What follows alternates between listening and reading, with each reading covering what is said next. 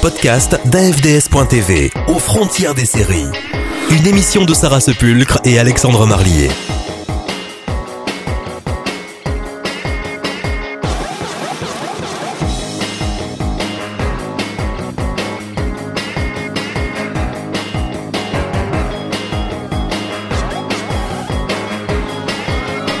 Les dossiers d'AFDS.tv, Sarah Sepulcre, Alexandre Marlier.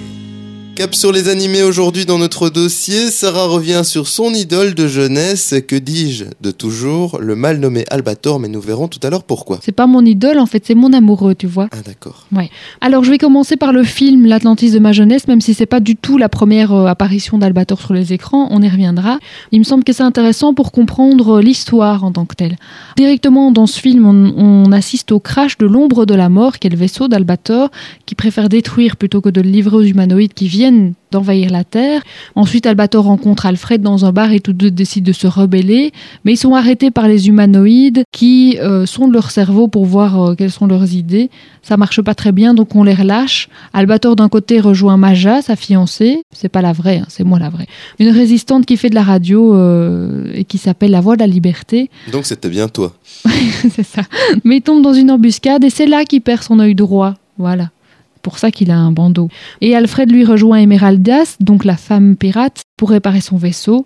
Finalement, tous les deux décident d'aider euh, les habitants de la planète Togarga, qui veulent euh, retourner sur leur planète et la protéger des humanoïdes, ce qu'ils font grâce à l'Atlantis, le vaisseau qu'Alfred construit. Ils parviennent à partir, mais pas sans encombre, puisque Elmeralda sera balafrée, elle aussi, lors d'une attaque des humanoïdes, où Maja sera blessée mortellement, et finalement, c'est pour pas grand-chose, puisque Albator arrive trop tard sur la planète. Et en plus de ça, il est banni de la Terre parce que le gouvernement terrien voulait contracter un, un, un traité de paix avec les humanoïdes, et donc il se retrouve pris entre les deux. Lui euh, décide de toute façon de s'attaquer aux humanoïdes et de les combattre jusqu'à la mort, tout en cherchant Arcadia, donc euh, la terre de paix. C'est ce qu'il a promis en tout cas à Maja. Ce film a été découpé en cinq parties, il sera diffusé à la fin d'Albator 84, on y reviendra, avec des passages censurés. Quand on écoute bien ton résumé, Albator est plutôt un loser dans ce film-là. Mais absolument pas, c'est un chef de rébellion en devenir. D'accord. Et en plus de ça, il y a déjà deux, trois petites choses intéressantes dans des flashbacks historiques. On se rend compte que les ancêtres d'Albator et d'Alfred se connaissaient et qu'ils ont participé notamment comme pilote d'avion durant la Seconde Guerre mondiale, Seconde Guerre mondiale qui est importante dans les mangas euh, japonais parce qu'elle a beaucoup marqué l'univers. Alors Albator donc, c'est un pirate respecté par ses adversaires, craint, un pirate au grand cœur aussi qui a un grand sens de l'honneur, notamment euh, il ne reniera jamais son engagement vis-à-vis d'Alfred de s'occuper de sa fille Stelly. Il pense que chacun doit se prendre en main et euh, il n'attaque que pour défendre ses idéaux et réfléchit toujours avant, donc il ne tue pas euh, gratuitement. Il parvient même parfois de temps en temps à douter. Par exemple, il se demande si les Sylvie, qui sont les, les filles qu'il combat euh, durant le Albator 78, si elles n'ont pas finalement autant de légitimité que les terriens à revendiquer la terre, mais comme c'est elles qui ont attaqué et qu'elles ont choisi la manière forte, ils décident de les attaquer. Donc vous voyez un, un héros qui finalement est porteur de messages de paix, euh, d'exaltation, etc. Alors partout, il s'appelle Harlock. C'est le cas en VO, c'est le cas en anglais. Vous allez me dire pourquoi pas en français. Parce que c'était Eric Charden, co-compositeur de la musique du générique. Le Eric Charden de Stone et Charden. Quand voilà, c'est ça. Et qui est... Vache Made in Normandie et, tout le reste. Et il avait composé cette musique d'Albator 78 avec Didi Barbelivien, le fameux Didi Barbelivien. Celui de Félix Gray et de, à toutes les filles. Et alors lui, il décide de contracter deux noms, Albatros, comme l'oiseau, et Balator, un joueur de rugby, et ça donne donc Albator et non pas Harlock. Ceci dit, c'est pas tout à fait euh, cohérent parce que de temps en temps dans les DVD, on garde Harlock et quelquefois on, on met Albator dans la version même française. Donc c'est pas toujours évident. Ça dépend aussi euh, quand on parle de Harlock dans Galaxy Express 999 par exemple. On l'appelle Harlock ou dans d'autres séries. Il faut savoir que l'univers du créateur du dessin animé est très étendu et qu'il faut séparer chacune des œuvres parce que sinon on trouve plein de différences déjà entre les, les différentes séries. Alors, rapidement, un petit tour des personnages importants. Alfred, qui s'appelle Toshiro dans la version originale, que Albator a donc rencontré dans un bar. Il est petit, glouton, plaisantin, il a l'air un peu naïf et pourtant c'est un grand génie qui a conçu l'Arcadia Atlantis dans la version française et les armes Cosmogun. Alors il est petit mais ça l'empêche pas de sortir avec quand même la plus jolie fille euh, à la ronde, Emeraldias, donc la femme des pirate. plus grandes probablement. Et ils se sont rencontrés sur une plage, figure-toi comme c'est romantique. Mmh. Parce qu'en fait elle avait atterri en catastrophe parce que son vaisseau était en panne et donc c'est là qu'ils se sont rencontrés parce qu'il a euh, réparer le, le vaisseau en question. Ils auront ensemble une petite fille qui s'appelle Stelly, aux cheveux bleus et euh, dont Albator aura la garde quand Alfred meurt. C'est un génie, mais c'est aussi un excellent tireur. C'est lui qui est le tireur de l'Atlantis et il rate rarement sa cible. Il meurt à la fin de Albator 84, puisque dans Albator 78, qui se passe avant, mais on en reparlera après, il est dans l'âme du vaisseau en fait. Il meurt quand il va sauver Emeraldas. C'est donc un personnage absolument romantique, contrairement aux apparences. Emeraldas, qui a le même nom au Japon et en Angleterre, chose intéressante. C'est une espèce d'albator au féminin, même costume, même balafre. On sait maintenant pourquoi. C'était grâce au, film dont j'ai parlé tout à l'heure. Même style de vaisseau aussi. Ouais, elle a son propre vaisseau qui s'appelle d'ailleurs le Queen Emeraldas, construit évidemment par Alfred. Même genre de combat. Même sens de l'honneur, même courage, qui n'hésite pas à tuer quand il le faut. Un physique de rêve, silhouette euh, filiforme, les longs cheveux et un regard euh, qui tue. Comme c'est les faire Matsumoto. C'est vraiment sa marque de fabrique. Sa première apparition, c'est d'un Gun Frontier, une autre production de Matsumoto. Elle sera là à peu près pendant toute la saga Albator. Or, il y a aussi par exemple Nausicaa, qui est un membre de l'équipage d'Albator. Rares sont les femmes en général dans, dans ses œuvres, mais quand elles sont sur des vaisseaux, elles ont en général des fonctions assez importantes. Elle, elle contrôle euh, l'informatique à bord de l'Atlantis. Elle était en fait avant aussi euh, une voix dans l'espace, puisqu'avec son papa, elle émettait euh, des critiques sur le régime humanoïde à bord d'une station d'information. Le père sera tué, Nausicaa viendra sur le, le bateau d'Albator, le vaisseau d'Albator. Elle a au fond de son subconscient en fait la carte qui mène à cette planète idéale qui s'appelle Arcadia, mais elle doit tomber amoureuse de quelqu'un pour la dévoiler et je te donne en mille la personne dont elle va tomber amoureuse, ce sera Albator, Albator. Tu le fais bien. Voilà donc des personnages assez intéressants avec euh, choses intéressantes moi je trouve des femmes qui ont des rôles vraiment très très euh, actifs. Ici la voie de la liberté. Le feu de l'espoir brûle toujours et ne s'éteindra jamais. Mieux même, il se propagera dans le cœur de chaque homme attisé par le souffle de la liberté, jusqu'à devenir une immense forêt embrasée par la même flamme de l'espérance.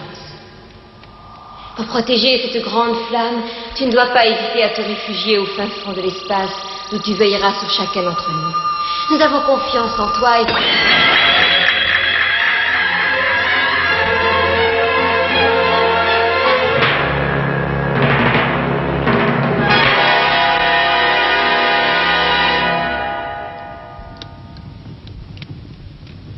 Elle a été découverte? Oui, en effet, je peux la visualiser. Une silhouette fragile, grande, mais au cœur indomptable. Tu as entendu le message? Il était destiné à quelqu'un de bien particulier.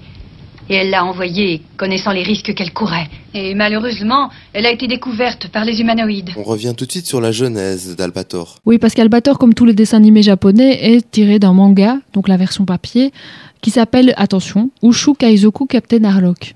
Je sais pas si l'accent est bon, enfin bon, soit. C'est euh, le personnage phare de Matsumoto. Il dit lui-même que c'est un de ses plus anciens. Lui, l'étrange binoclard et moi, nous sommes promis d'être amis pour toute la vie. Et effectivement, depuis ce manga sorti en cinq tomes, il y a plusieurs choses qui se sont dessinées pour Albator. Il apparaît pour la première fois dans Yamto, le cuirassé de l'espace. C'est un personnage secondaire sans nom. Et puis ensuite dans Kaizoku Esper en 68 où là il prend son nom. En 72 il rencontre Alfred dans Gun Frontier ainsi qu'Emeraldas. Et en 72 naît le premier Albator, l'aventure contre les Sylvidres. Alors les mangas ensuite on passe à la télévision. D'abord dans Albator 78 qui, c'est ça qui est intéressant avec ce nom, est diffusé en 78, au Japon en tout cas. Les choses sont bien faites. Oui, et en 79 sur Ekra 2. Le titre original, donc, c'est le même que le manga, Uju Kaizoku Captain Harlock, Albator le capitaine de l'espace, 42 épisodes. On retrouve donc Albator et son équipage, qui sont les seuls remparts qui protègent la Terre des sylvidres, qui sont une race extraterrestre à peu près végétaux, qui se présentent sous les traits de femmes aux cheveux longs comme euh, Matsumoto les aime. Elles veulent envahir les terres, mais les terriens ne voient pas le danger et prennent plutôt Albator pour en traître. On retrouve Albator, Nausicaa, Clio et Alfred qui est dans l'âme du vaisseau et aussi la petite Stelly, donc la fille d'Alfred. Donc ça c'est la première animation qui est adapté des romans. C'est un succès important parce que son ambiance est assez bien foutue, les moyens techniques sont performants et les scénarios et les personnages sont bien ficelés. À noter, les trois derniers épisodes ne seront jamais diffusés à la télévision car ils sont considérés comme trop violents à l'époque. Et à noter aussi que les dessins sont euh, un peu moins bien réussis que ceux des dessins animés qui suivront. Alors ce qui suit justement Albator 84, de nouveau, première année de diffusion 84 au Japon, titre original Mugen Kidu SSX, 22 épisodes. L'action se déroule avant celle d'Albator 78 et donc on retrouve Albator et son équipage, y compris Alfred qui n'est pas encore mort, qui cherche une planète où vivre en paix, à l'abri des humanoïdes, et ça se rattache au film dont on a parlé tout à l'heure. Comme ennemi, on a le professeur Zone, suite à une ancienne rancune, et donc on conclut tout ceci par le film qui revient sur l'origine, sur les rapports entre Albator et Alfred, comment est né l'Atlantis, etc. Sachez qu'en France, euh, le film a été découpé en cinq épisodes qui a été diffusé après euh, la série des 22. On parle de réalisation magistrale pour ce dessin animé, d'autres disent carrément chef-d'œuvre. Et effectivement, Albator 84 est un dessin animé qui peut paraître un peu lent maintenant, mais qui pour l'époque est assez intéressant. Et dernier opus dont j'ai envie de vous parler, c'est pas le seul, hein. c'est Cosmo Warrior Zero. On a au 31e siècle, la Terre à ce moment-là a perdu la guerre qui l'oppose aux humanoïdes. On a le commandant Zéro qui n'a pas gagné le combat et qui s'en veut beaucoup d'ailleurs. Sa femme et son enfant ont péri dans, les attaques et il doit protéger le traité de paix passé entre les humanoïdes et les terriens, traité qui est compromis justement à cause d'un jeune loup, un jeune rebelle qui refuse la domination des humanoïdes et on apprendra que c'est Albator. Donc ici le héros c'est Warrior Zero, un héros euh, avec tout ce que ça implique, commandant du Cariou et qui chasse Albator, mais qui finalement se rapproche très très fort de lui parce que je pense que dans leur tête, ils sont à peu près les mêmes. Euh, ils défendent les mêmes valeurs. Albator, à ce moment-là, n'a que 23 ans. Pourtant, il est déjà solitaire et déjà en guerre contre les humanoïdes. Mais il n'a pas de balafre et il a toujours ses deux yeux. Effectivement. Et donc, Marina, qui est le personnage féminin, euh, qui est second Warrior Zero et qui en tombe amoureuse. Donc, de nouveau, on retrouve une femme à un poste important dans un vaisseau et qui tombe amoureuse du commandant. Mais ça, ça va de soi. Et on apprendra vers la fin, d'ailleurs, qu'elle n'est pas euh, tout à fait un être humain, mais un être biomécanique, seule survivante de sa planète. Et à ce moment-là, Alfred prépare l'ombre de la mort qui sera le premier vaisseau d'Albator. Albator Albator Qu'est-ce qu'il y a? Tu faisais un rêve? Oh, Clio. Non, ce n'était pas un rêve, c'était un cauchemar. Quelqu'un à mes pieds, je n'arrivais pas à savoir qui c'était. Calme-toi. Tu es angoissé par la reine des Sylvidres. Je me trompe? Tu as peur? Non, je n'ai pas peur. Je veux savoir qui elle est la regarder. Je veux savoir de quelle lointaine planète elle vient. Albator, tu es fatigué. Tu devrais te reposer. Oui, tu as raison, Clio. D'ailleurs, tu as toujours raison.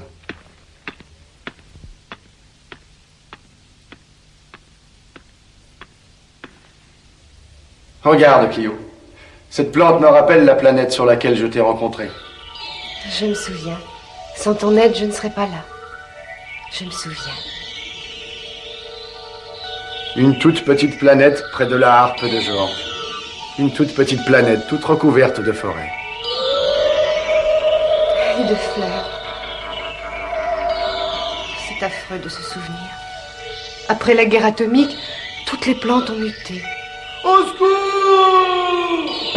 Elles sont devenues carnivores et nous ont tous détruits. Elles se sont emparées de toute la planète. Oui, je sais. Elles avaient pris des dimensions démesurées.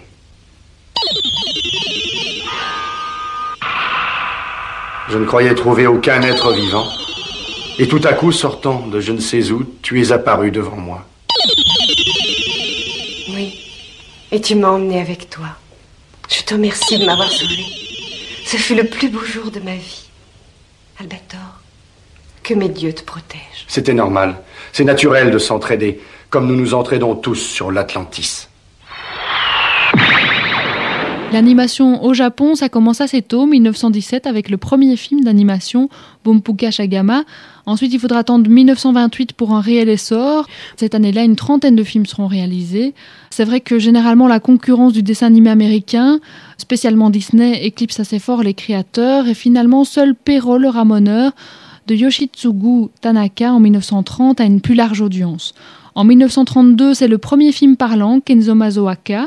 Ensuite, ce sont surtout des films de propagande financés par l'État jusque dans les années 60, où un très très grand nom du manga et de l'animation se fait connaître, c'est Osamu Tekusa. On peut dire que c'est le créateur du manga moderne qui fonde son studio d'animation, euh, la Mushi Production, qui créera la première série régulière de dessins animés pour la télévision. Elle s'appelle Tetsuan Atomu en 1963 et en français c'est Astro le petit robot. Je crois que tout le monde connaît ça. Aujourd'hui en Europe on connaît surtout cet aspect de la production. On connaît très peu le manga papier qui est en fait le seul réel manga qu'on peut appeler le manga. On connaît encore moins le film d'animation de très grande qualité. Pourtant il y en a très très peu par an et donc ils sont vraiment de très très bonne qualité. On peut dire qu'il y en a quelques-uns qui sont arrivés jusque Ouais. nous, style euh, Mon voisin Tortoro. Le voyage de Chihiro. Voilà. Et même au sein des séries, finalement, certaines sortent uniquement en vidéo et donc sont pas du tout connues euh, par le, biais de la télé, sont parfois, voire généralement, de, de meilleure qualité que ceux qu'on a. Parlons un instant de Osamu Tekusa, 1926-1989, qui n'est pas le pionnier du manga, parce que le manga, figure-toi, existe depuis la fin du 19e siècle, début du 20e, mais c'est le fondateur du manga moderne, c'est-à-dire qu'après la guerre, ce sont ces innovations qui vont marquer le genre, et les dessinateurs qui vont suivre et qui vont tous les reprendre. Ce sont par exemple les grands yeux, ce sont par exemple les lignes de force, ce sont par exemple les petites étincelles dans les yeux, etc. Pour la petite histoire, c'était un médecin scientifique qui a d'abord orienté ses recherches sur le sperme des escargots d'eau, comme quoi hum, ça mène à tout. En 1938, il découvre les courts-métrages de Walt Disney, les Silly Symphonies et puis les Popeye, et il trouve ça absolument génial et il veut faire du cinéma d'animation, mais faute de moyens, il va d'abord s'orienter vers la BD. Alors il a tout fait, lui. Science-fiction, récit d'exploration, féerie, western, comédie animalière, chronique du Japon médiéval. Il a vraiment pris tous les genres et tous les thèmes. Il aura deux œuvres majeures qui sont célèbres et qui sont créées coup sur coup et qui seront à la fois des mangas et à la fois de l'animation. C'est une Jungle Tatei, l'empereur de la jungle. C'est l'histoire d'un lion blanc qui a grandi auprès des hommes et qui retourne adulte dans la jungle pour créer une civilisation animale. Et c'est Atomu Taishi, donc Astro le petit robot, qui est un robot atomique qui a l'apparence d'un enfant et qui est de super pouvoirs et de sentiments. Alors la puissance atomique, le manga et le Japon en général sont fortement marqués par Hiroshima. Le robot, qui fleurit beaucoup dans les fictions, tout ça ce sont des choses importantes chez Tezuka et dans pas mal de, de mangas K.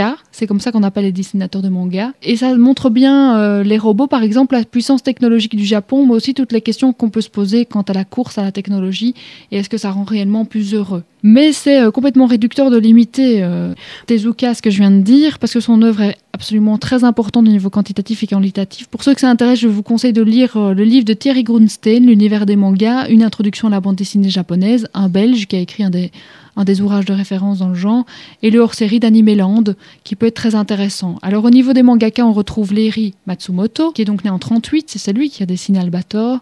Lui aussi a été euh, fort euh, marqué par les dessins de, Walt Disney, mais plutôt par Blanche-Neige. Il fait un concours organisé par le magazine Manga Shonen, qui est donc un, un magazine axé sur les filles. Et donc dès 54, il entre comme dessinateur pour les aventures d'une abeille. Il a alors 15 ans, c'est quand même pas bien grand il utilise encore son vrai nom, Akira. Il choisira de s'appeler Lery en 1965 quand il créera Guerrier Zéro. Et les amateurs connaissent maintenant le lien qu'il peut y avoir entre le Guerrier Zéro et Albator. Ces marques de fabrique, les femmes longilines et les nains hideux qui apparaissent dès sa première BD de science-fiction qui s'appelle Sexaroid. Le succès lui permet ensuite de passer à des mangas plus masculins et c'est à peu près à ce moment-là qu'il crée euh, Albator qui sera un personnage très important et qui traverse à peu près toute son œuvre dans des œuvres axées sur Harlock en tant que tel et dans d'autres où il apparaît. Il a touché trois genres principalement, la science-fiction, les œuvres, les fictions de guerre et le western. Finalement, sa manière de dessiner les femmes ont marqué toute une partie du manga japonais. Il a aussi créé les crossovers entre ses mangas. Il est aussi le spécialiste des fins plus que abruptes. Et euh, il a une œuvre très abondante qui se continue, et d'ailleurs jusqu'au clip de Daft Punk, c'était lui qui l'avait dessiné. C'est la fin de ce dossier. Sarah, merci. À une Et prochaine oui, fois. Je quitte Albator maintenant. non, tu vas le rejoindre plutôt. Je préfère dire ça, oui. Retrouvez aux frontières des séries sur le web. www.afds.tv